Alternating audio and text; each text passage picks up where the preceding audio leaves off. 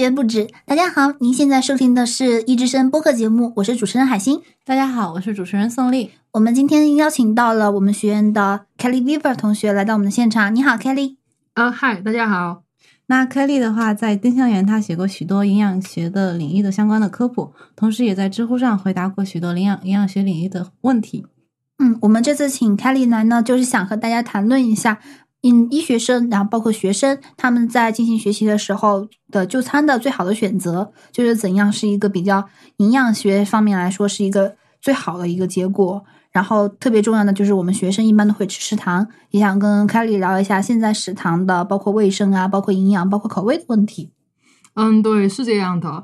就就像那大家期末复习确实是很忙的，然后就像去上个学期发生了宇宙医科大学征名更名这么大的一件事情，大家都没有时间去跟他们去管，所以说没有时间把那个没有时间把饭吃好，我觉得也是很正常的。但是怎么讲呢？我个人是认为在食堂吃饭呢会比较营养一些，然后为大家的那个考试复习呢的动力也会好一些。然后呢，说的稍微逼格高一点呢。就是食堂那种营养搭配比较全面，然后呢，最后生成的那种血糖的那个曲线也有利于复习的那个能量供给。听起来好学术啊！我也觉得。就首先第一个，学两点，就是第一点，就宇宙医科大学这个事情，我得呵呵略过吧。然后第二点就是，就关于食堂这个问题，我需要向其他同学证个名。就我们吃不吃食堂的原因，其实还有很多原因，是因为这个食堂本身我们觉得不太卫生。嗯。然后之前很多同学都在食堂里面吃出过各种各样的虫子啊、头发呀，甚至包括牙齿，对吧？虫子，我印象里是生命科学院他出了一份报告，证明那个是一种蛋白质，还是一个不是不是不是是是那个那次是生命科学学院在显微镜下面鉴定以后，然后当时发现具有典型的植物的细胞壁结构，鉴定为植物组织，植物组织是括号翻译过来就是菜芽。就他们认为虫子其实是菜芽的一种，对，就是某种菜的芽。所以说呢，所以就那个就不是虫子呀，就是是植物呀。那也就是说，天天在我们寝室地上跑的，在天上飞的那种蟑螂，也可以把它理解为飞的植物。它如果有细胞壁的话，按照就是说那个那个白色的，早就不是自欺欺人了。不是不是不是不是不是，就当时他在那个饭里面吃到那个白色的那个白色的。细细的条状物，嗯，然后看上去像是虫子，嗯，但实际上最后化验出来是植物的芽。哦，那个芽，对，嗯，哦，这样啊，那就是说，其实那提这个干嘛？就是因为那个，就有些就这个，就其实有些虫子。有些虫子并不是虫子，有些在判裁判判里面出现的并不是。但这个是特例。对呀，我也觉得这个应该不是一定统计学意义上的东西吧？万一食堂的大叔们掌握这种技能。想想并不会这样好吗？我就是食堂大叔，你看我这餐盘里面有虫子，然后食堂大叔推一推眼镜，这是菜呀啊！这样我记得这生生科这个报告出来之后，好多人都不相信的，就觉得。但是我觉得就是那个有虫子啦，然后有牙啦，这些东西的确都是有照片，而且也确实都跑不掉，就跑不掉的。对，那那虫子它本身真的可以提供蛋白质吗？可以可以把它认为它提供蛋白质而能够接受吗？如果它在菜里面已经炒熟了的话，就这个其实怎么讲呢？就你们我们要关注的问题不不是在于这个一件事情本身，而是在于频率。就我现在举一个例子，就假设那个，等一下，食堂有那食，就我们先界定一下，如果那食品里面出现的虫子的话，那吃掉有没有坏处呢？如果是那个，如果是菜里面，比如包点什么菜青虫那些的的话，那就当补充蛋白质吧。然后，如果是像蟑螂啦这些东西，蟑螂我们学校食堂好像没有出现过吧？但是蟑螂如果真的，我觉得病菌应该会比较多吧。蟑螂和苍蝇这两个，尤其是苍蝇，尤其尤其苍蝇，如果不是那种在菜做好之前掉进去的，而是做好了以后飞进来的，那哪怕它是那种最小的果蝇都不行，因为那样它身上会有很多很多的那种病菌，那样不行的。嗯。但是这种事情就那么经常的发生在在外就餐的情况，你们却熟视无睹。想象一下这个场景：你正在吃一份冒菜，这个时候有一只小小的果蝇飞到了你的汤里面，你选择用筷子把它挑出去呢，还是用筷子把它挑出去呢，还是用筷子把它挑出去呢？我筷子把它挑出去，然后我就再也不去那一家店了。但是那个不久之后，你就会忘记这件事情的发生，然后你又去了，这就是所有的同学们经常会遇到的事情。但是在食堂那边就怎么讲呢？我们没有看到过那种。治病的有害的那些微生物或者说生物，就是说它引起什么食物中毒那些的，然后也没有看到说有那个。这种像蟑螂啊、大苍蝇啊这些的，在那个盘子里面城市那种也没有，就偶尔可能会有原材料里面的东西。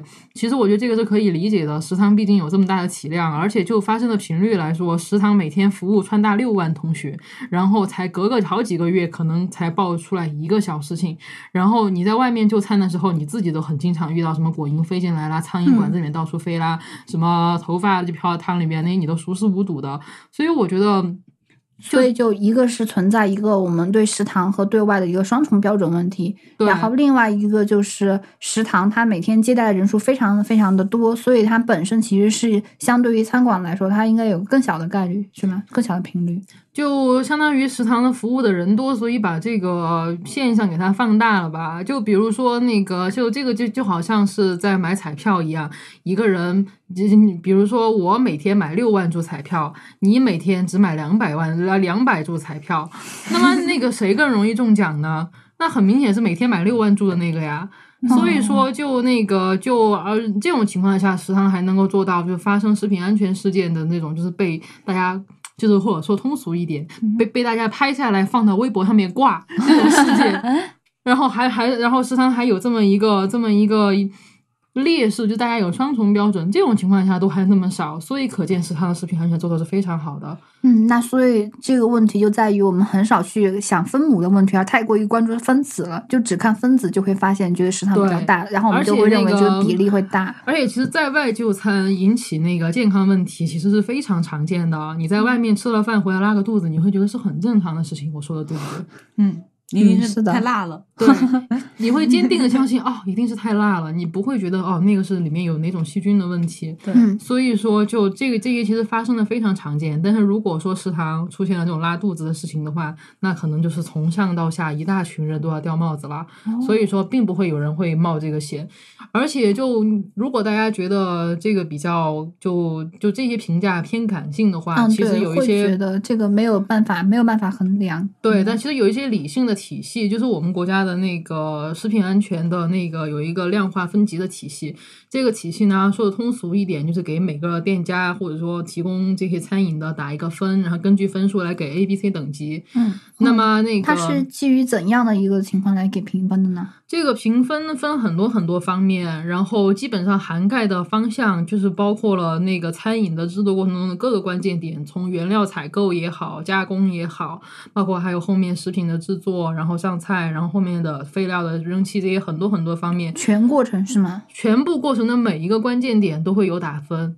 然后这个，然后目前成都市的餐饮呢，有相应的权重吗？还是每一个部分的分都差不多？这个具体的量表讲起来很复杂，但是可以向大家保证的是，这个评价体系是非常科学的。嗯，然后是经过，然后这个体系评价呢，也是作为卫生许可证的那个颁发和继续授权的一个证明。如果你得的等级是 D 的话，就会被勒令关门。所以这就是为什么全成都市是看到了最低分只有 C。哦，就 A、B、C 那。现在成都的餐饮 A、B、C 是呈一个怎样的分布呢？目前那个成都市呢，C 等级的最多，然后大概可能有个百分之五六十六七十吧。然后呢，A 级的是凤毛麟角，全四川省每年评出来的 A 级单位可能也就只有不到一千个。真的呀？然后你们想一想，成都市一个城市里面一条街上就有那么多，然后全成都市那么多条街，然后一个市就有那么多的馆子，但最后评下来。其实最后结果你们就会发现，那个 A 级的是很少见、很少见的凤毛麟角，而且就那个 A、B、C 三个等级背后涵盖的十个方向、十个项目，这个项目的不合格的那些几率，A 级单位的不合格率基本上都是百，就是个位数，百分之五、百分之四，而如果是像那些 C 级的单位的话，那就是百分之九十几、百分之八十几的不合格率。这个数据是引自四川大学的一位硕士研究生的毕业论文。然后就他的那个他的论文里面就显示很多那种小馆子，就成都人经常叫的苍蝇馆子，他们的卫生状况实际上是非常堪忧的。所以说我们国家在对 C 级的商家也评定的也是需要频繁检查，一年要检查十次。哦而如果是 A 级单位呢，A 级就是可以减少监督的那种，就是然后然后就一年就只用检查两次就可以了。嗯，那落实到就华西学生这个就餐问题的话，就华西这一片片区的话，它的一个食品卫生状况是怎样的呢？啊，这个问题我之前有做过一个小调查。诶，那川华西旁边主要是有两条街嘛，嗯一个是临沂街，一个是大学路。嗯，在我抽样的两二十个餐餐馆里面，B 级一共只有五家，然后 C 级有十二家，还有大概，诶，还有三家是没有挂这个等级的。然后有一家是他有挂那个食品安全卫生等级的牌子，但是里面没有标明自己的店是属于哪一个等级。还有两家没有注明，呃，甚至连食品安全卫生等级的牌子都没有挂。这两就是他是那种，但是好像他们是不属于餐饮行业的，他们只是一个加工制作的，就是他们只是那种包子铺，他不提供哦一个那那像他这种是合法的吗？其实那个这又涉及到一个食品加工和餐饮的区别。就以前有个段子很搞笑的，就是说那个小贩在路边摆摊，然后卖凉粉，嗯然后呢，那个食药监局过来，然后要检查餐饮。然后他就把路边的桌子都收起来，这个时候他就是食品加工，然后就不归食药监局管。嗯然后呢，那个，然后呢，等到卫生局过来的时候，他又把那个餐桌椅板凳都摆出来，这个时候他就变成了餐饮，然后他就他就他就不是归卫生局管，然后他就归食药监管。然后所以以前这种小贩是很难管的，后来嗯现在那个食药监跟卫生局合在一起了之后，现在就是变就变得容易多了。但是这个段子说明一个什么问题呢？就那种路边就没有自己的桌椅板凳，你买了就必须要走的那种，那种叫食品加工，然后它是不适用这个哦餐饮的量化等级的。啊，那我们怎么保证食品加工行业的食品的安全呢？嗯，其实就它的那个店，如果是食品加工的话，它就不能够提供什么像像我们经常熟悉的那种要坐下来吃的那种面条啦、盒饭啦那些的。嗯然后呢，就理论上来说，大家平常应该跟这些店接触也比较少，所以说就是在在外就餐的时候，这个牌子应该还是比较好的一个参考指标。然后比如说像安德鲁森这样的店，就不是提供了一个没有提供座位，就是你在那儿买东西，跟包子铺应该是一样的吧？那他们的安全是怎么保证的呢？它应该不属于那种，就如果是那种没有自己加工糕点能力的那种安德鲁森的话，那么它应该是属于那种售卖预包装食品的。然后这种可能我我对于这个方面的标准就不是很了解了。然后，但是我据我所知，应该这样，他们的那个卫生的那个方面的问题就不涉及太多，因为他们不涉及现场制制作。然后像我们平常经常吃到的那种路边的馆子，他们就有桌椅板凳的那种，然后嗯。这种就是餐饮。然后这种嗯。餐饮呢，目前成都市应该是至少百分之接近百分之九十的餐馆都有这种量化分级的那种牌子在那儿，应该大家可以看根据这个牌子来判断卫生状况。嗯，刚刚宋丽你是说，就我们这边周边有十二家 C，相当于是如果是去掉那两家加食品加工的话，嗯，是有十八家里面有十二家是 C，十八家里面十二家是 C，嗯，然后余下六家都是 B。有一家没挂牌，然后余下五家是 B，你那家不是去掉了吗？去掉了两家食品加工的，还有哦一个是属于餐饮行业，但是还而且他没有挂牌挂了食品安全卫生等级，但是没有注明自己的等级。哦，哇，那像这样一加 A 都没有吗？嗯，是的，就 C 是 B 的两倍要多一点啊，对而且还要还没有 A 的情况。是的，那华西周边还有 A 吗？食堂是 A 吗？嗯，华西周围的 A 级单位，我们能够吃得起的 只有只有两家，一家是那个，一家是华西医院膳食科的那个膳食中心，CPU 吗对 CPU。你们哇，你们居然知道 CPU 太太厉害了呃，是？CPU 的拿破仑超好吃的，哦！真的啊、嗯，哎，呃就那个华西医院的那个膳食营 养科，他们的中央厨房，嗯然后呢，中央厨房他们就是那个学生也可以吃到吗？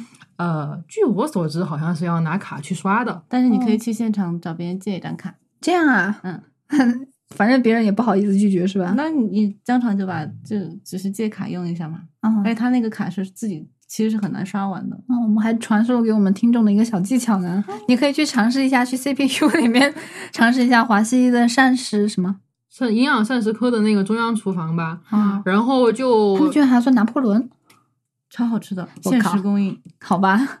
其实那个还有一个地方，是哪呢？大家都吃得起。对，不能相信。我也就是食堂。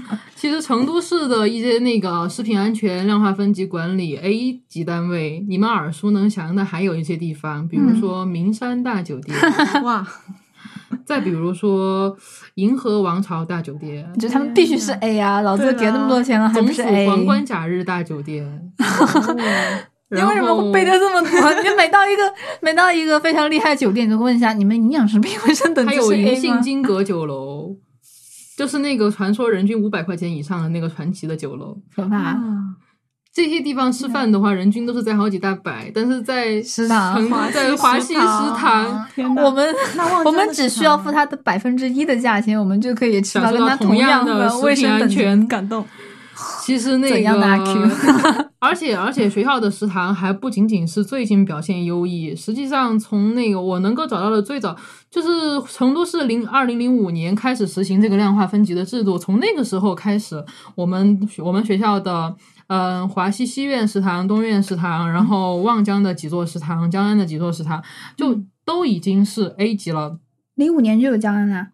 对，零二年就江安是零二年修好，然后零三年招了第一批学生。然后川大呢，现在的现状应该是，我看之前根据零九年还是哪年公布的数据，是有七家一级食堂，然后五家 B 级食堂，还有一家是作为居然还有 B 级食堂，哪些？呃，这个它官网上面没有给，不过我可以确定的是，华西的大家最最最常爱最最最最常爱去的华西西苑食堂是 A 级。嗯，然后就是说，就我们就是我们是宿舍区是东园食堂吧？啊、对，东园的东园食堂在哪里啊是我是我说错了，东园的和西园都是 A 级的。你居然不知道西园在哪？还离西园就在公寓楼的下面啊，工卫卫楼后面。啊，没什么。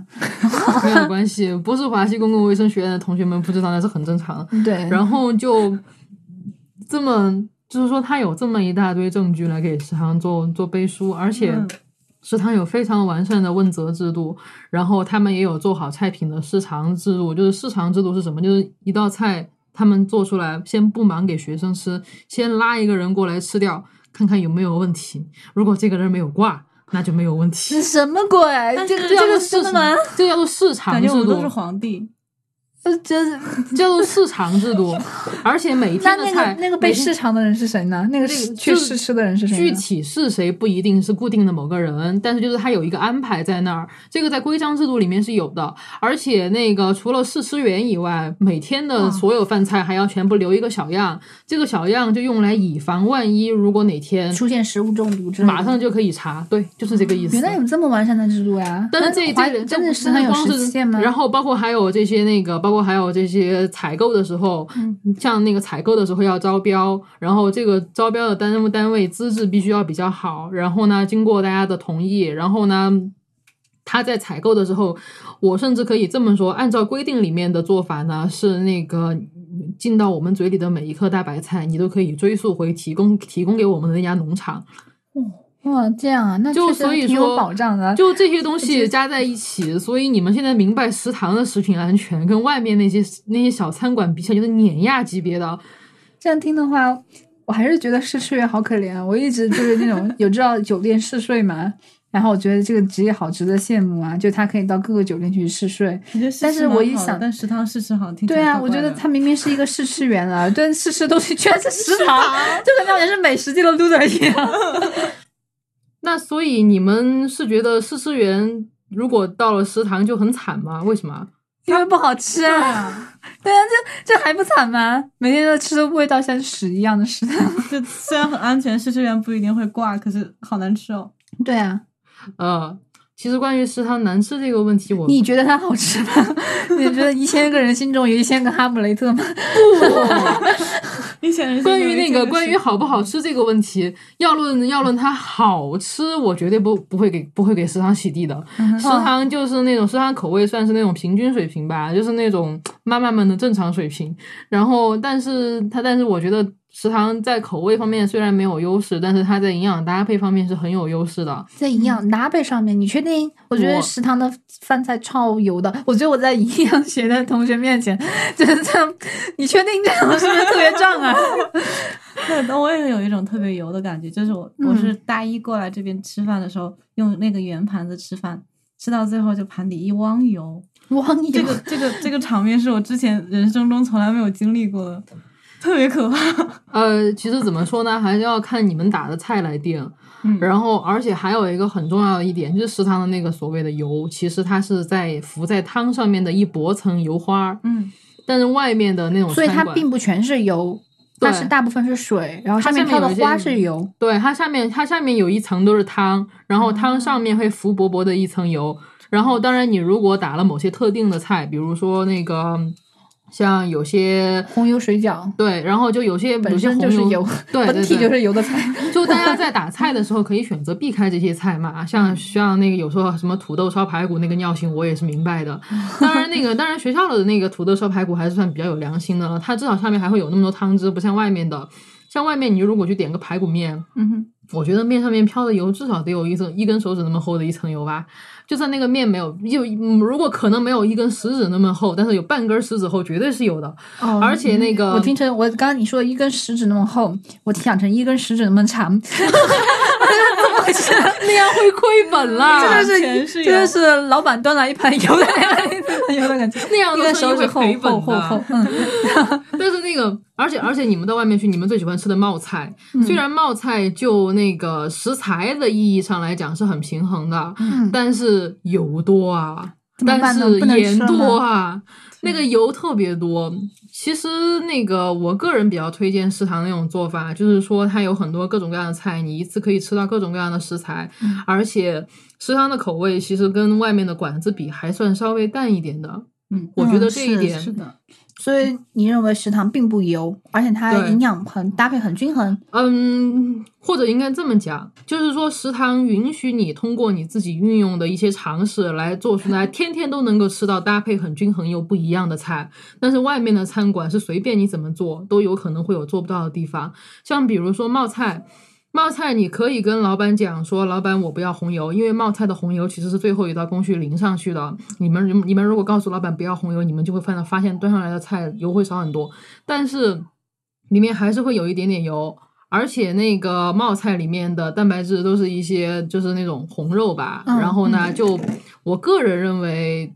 这种从红肉的蛋白质，从营养价值上面来讲，其实不如蛋呢，还有还有鸡啊，就鸡肉啊、鱼肉这些蛋白质。然后就所以说，而食堂里面的那些菜，特别清真食堂菜，虽然有时候我觉得他们那个清真食堂那个蒜特别蒜味儿特别重，但是他们的那个清真食堂确实从那个搭配上面来讲算是比较健康的。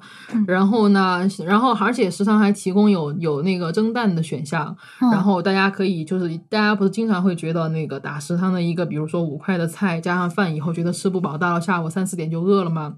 这种情况下有两个选择，第一呢，你可以去再加一个一块钱的素菜，或者呢，你再去加一个蒸蛋。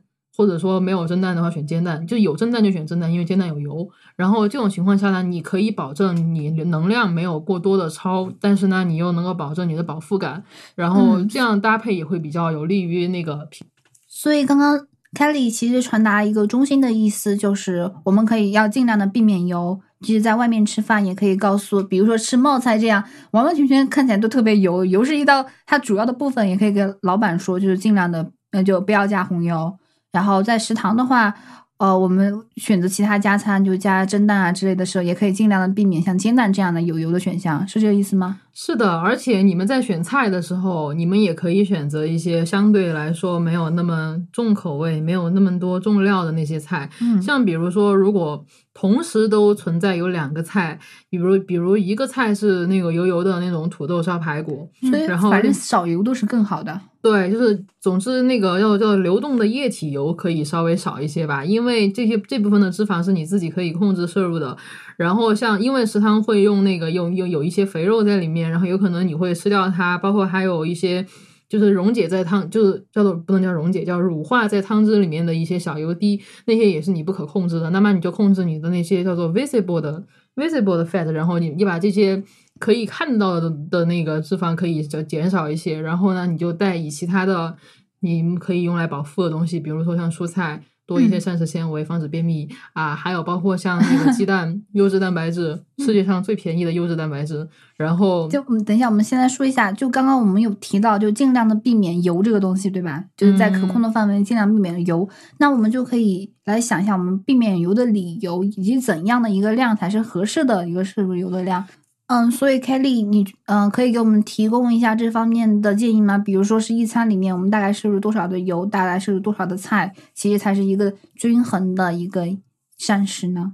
其实大家期末都很忙，然后呢，你要去讲究太多太多，我认为怎么讲呢？一旦太就一旦做起来太难了呢，就也不太好。我一向的主旨是在考虑自己现实执行能力的情况下做到最好。那么根据大家的那种现实能力呢，就我再结合膳食指南推荐每天少于二十五克，然后。所以我的建议就是，就是在四川这么一个重油的地方吃饭啊，食堂尤其食堂大叔们还很钟爱红油豆瓣这种东西啊，是吧？所以就那个大家就尽量减少那种流动的油的摄入，然后大家可以在在在吃饭的时候，在那个盘子底下垫一根筷子。就是说，在朝向你的，就是盘子靠近你的那半边垫一根筷子在下面，然后盘子会有一个很很小的倾斜的角度，然后这个角度就可以让所有的油全部都流到那边去，然后呢，你就然后你的米饭就不会被那个油浸到。我我还以为是把。筷子放在盘子上面，然后把饭淋在上面。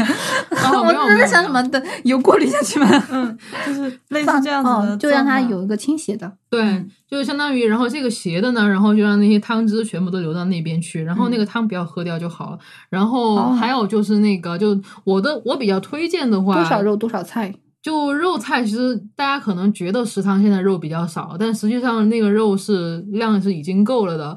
实际上，那个人的人每天能够吃的那个肉的叫推荐量吧，肉类的推荐量就是一副扑克牌那么多。一副扑克牌那么多吗？对，体积。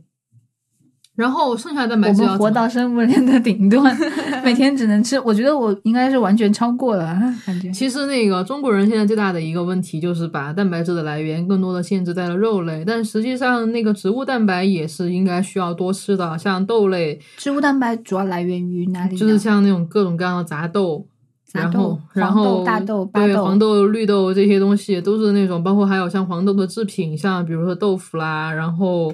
像还有一些豆豆腐、老豆腐，然后豆皮那些都是可以的。带着豆的都是，也也也不见得嘛，也不见得。像那种什么台湾香豆腐，那就跟豆子一点都没有关系了。哦，台湾香豆腐是什么？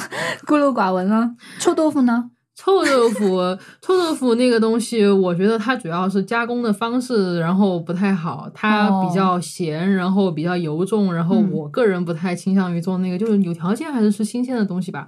然后。就目前来看的话，大家一般是五块一个菜，然后再加上二两饭。然后如果吃不饱的话，然后可以选择加那个蔬菜或者加蛋，然后看自己的喜好。或者如果觉得自己好像那个就不够的话，还可以加点食堂的汤。免费的也可以，二楼那个付费的也可以，看自己大家的胃口，就根据自己不同的人的实际情况调整吧。像女生可能就会吃的少一些，男生吃的多一些。